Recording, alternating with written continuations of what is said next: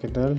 Espero que se encuentren todos muy bien. Mi nombre es Ismael González González, soy estudiante de UNIT, octavo cuatrimestre eh, de la carrera de licenciatura de Administración de Empresas.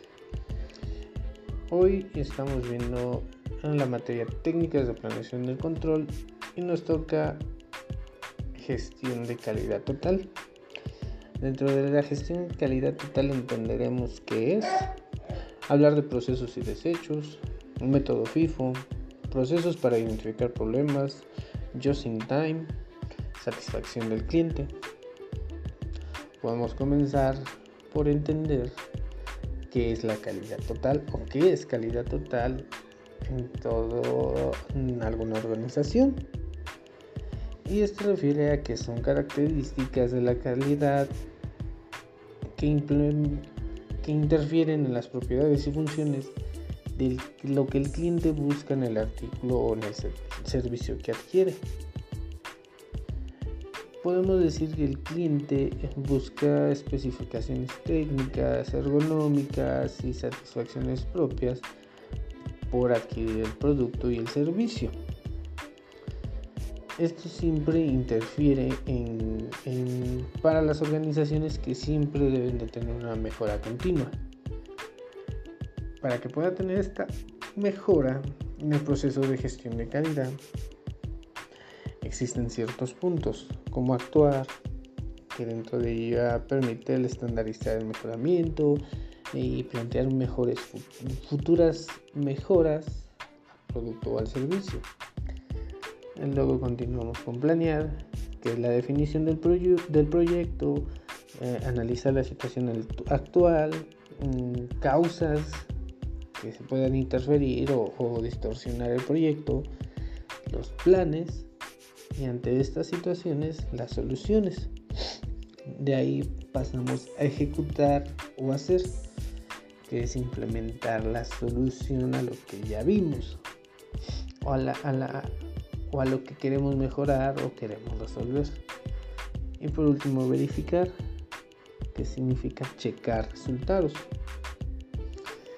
En sí, la calidad, la, mm, gestión de calidad está siempre a ojos del cliente y lo que funciona aquí es preguntar constantemente por qué nos elige a nosotros y debemos de considerar cierta calidad de servicio al cliente para, o como estrategia y que esto dependa de una evolución continua donde la alta dirección de la empresa debe de liderar el proceso.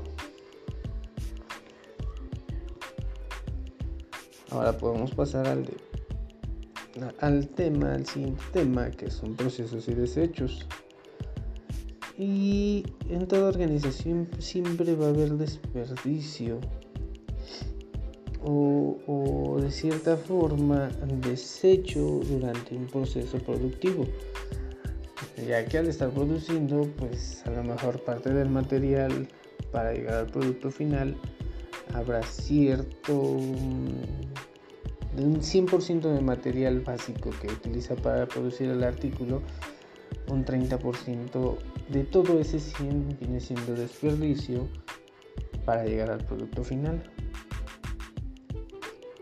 Para que nos quede claro, este, podemos decir que son los sobrantes o residuos de las materias primas que se arrojan durante el proceso de la, de la producción y que pueden ser utilizados mm, dentro del proceso o que no tienen ningún valor para el propietario o para algún tercero que esté involucrado en la producción.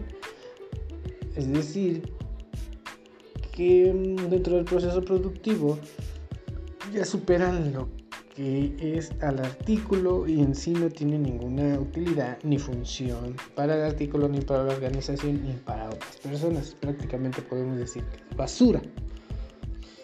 Ahora dentro del, mm, el siguiente punto que es el proceso de, para identificar problemas, para esto primero debemos de percatarnos que existe un problema. Eso es lo primero. Segundo, analizar dónde ocurre. Tercero, ver desde cuándo está sucediendo esto y por qué está ocurriendo esto. Cuarto, analizar cuáles son las causas de este problema. Quinto, comprobar qué medidas se han aplicado para resolverlo, si es que se aplica o si es que sí existe. Y por último debemos de analizar el impacto económico que, que está o que se ve en el negocio. Para aplicar una resolución tenemos que tener una planificación de todo lo anterior que hablamos en cuanto a la, mm, idea o visualización de un problema. Planear qué vamos a hacer para que ya no esté pasando esto. Esto nos permite ya no tener tantas oportunidades ir detectando ciertos desviaciones o flujos dentro de la producción o de la organización que nos afecte directamente en los objetivos o en los resultados. Ahora, el siguiente punto es el método Just in Time, por inglés, en español significa justo a tiempo. En sí, el objetivo de este método es obtener mm, los productos terminados en el momento preciso, la cantidad exacta y con la cierta mm, claridad o cierto enfoque que va destinado a la necesidad del cliente. Y esto se aplica a todos los niveles de producción, donde cada operación debe de tener cierto tiempo para que el producto o servicio llegue directamente al cliente y que sea de su mejor agrado, que su experiencia de compra o del artículo del servicio sea la mejor ¿Y qué implica esto o el uso de esto? Pues que el cliente va a estar contento y va a seguir prefiriendo la, va a seguir prefiriendo la organización, el producto. Y entonces simplemente al escuchar mm, el nombre de la empresa o del servicio, pues él ya va a tener una experiencia y va a decir, esto es bueno, esto me agrada, esto me gusta, si lo quiero, si lo prefiero, y aquí ya no importa si es caro, si es barato, simplemente si el cliente se siente satisfecho y cubre lo que él busca, no le va a importar si es barato o si es caro. Tampoco ni dónde lo puede encontrar. Y por último hablamos de la satisfacción del cliente. En sí esto tiene objetivos que es generar un profundo conocimiento al cliente y responder oportunamente a los requisitos que éste solicita o demanda de un servicio o de un artículo. Y esto nos permite mantener estándares altos del servicio del producto, donde la participación del, del personal de la organización está orientada hacia el cliente. Para esto existe un modelo que se llama AXI, que es satisfacción enfocada al cliente donde lo primero que es la calidad que percibe, eh, se evalúan las expectativas del cliente, el valor percibido, ya de ahí podemos pasar a la satisfacción del cliente. Si el cliente quedó satisfecho, pues nos podemos quedar con su fidelidad o con su, su consumo. O si no cumple el producto o el servicio con lo que el cliente necesitaba, podemos tener quejas.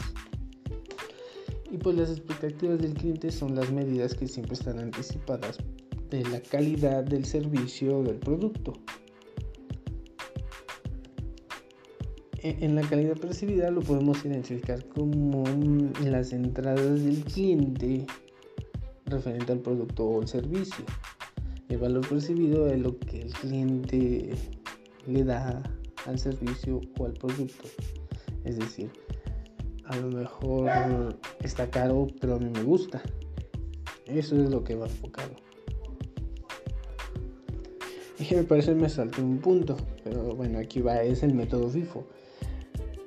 En sí son siglas en inglés que es First Time y First Out, que esto significa primeras entradas y primeras salidas.